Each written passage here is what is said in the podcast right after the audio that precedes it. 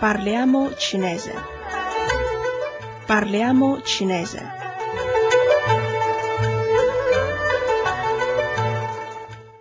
State ascoltando Radio Cina Internazionale. Nella lezione precedente abbiamo studiato il pronome interrogativo tuo shao, quanto.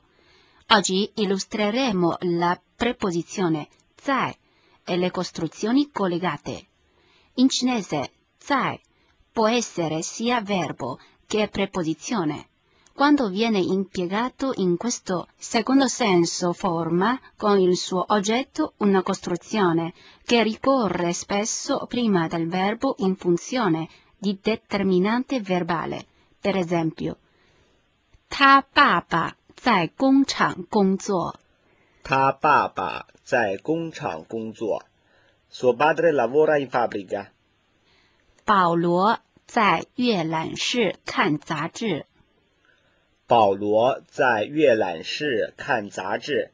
Paolo legge una rivista in biblioteca. 我哥哥在北京学习。我哥哥在北京学习。Mio fratello studia a Pechino. Anche le preposizioni con, con e li, da ricorrono spesso prima del verbo in funzione di determinante verbale. Per esempio, 老师跟我们说汉语。老师跟我们说汉语。L'insegnante parla in cinese con noi. 他跟同学一起去商店。他跟同学一起去商店。Egli va al negozio insieme ai compagni di scuola. 我家离学校不太远。我家离学校不太远。La mia casa è poco distante dalla scuola. Ora leggiamo insieme il seguente dialogo. 你家在哪儿？你家在哪儿？Dove abiti？我家在罗马。我家在罗马，a Roma。你家有谁？你家有谁？Come composta la tua famiglia？我家现在有爸爸妈妈，一个弟弟和一个妹妹。我家现在有爸爸妈妈，一个弟弟和一个妹妹。Da mio padre, mia madre, da un fratello e una sorella minori。你爸爸做什么工作？你爸爸做什么工作？Che lavoro fa tuo padre？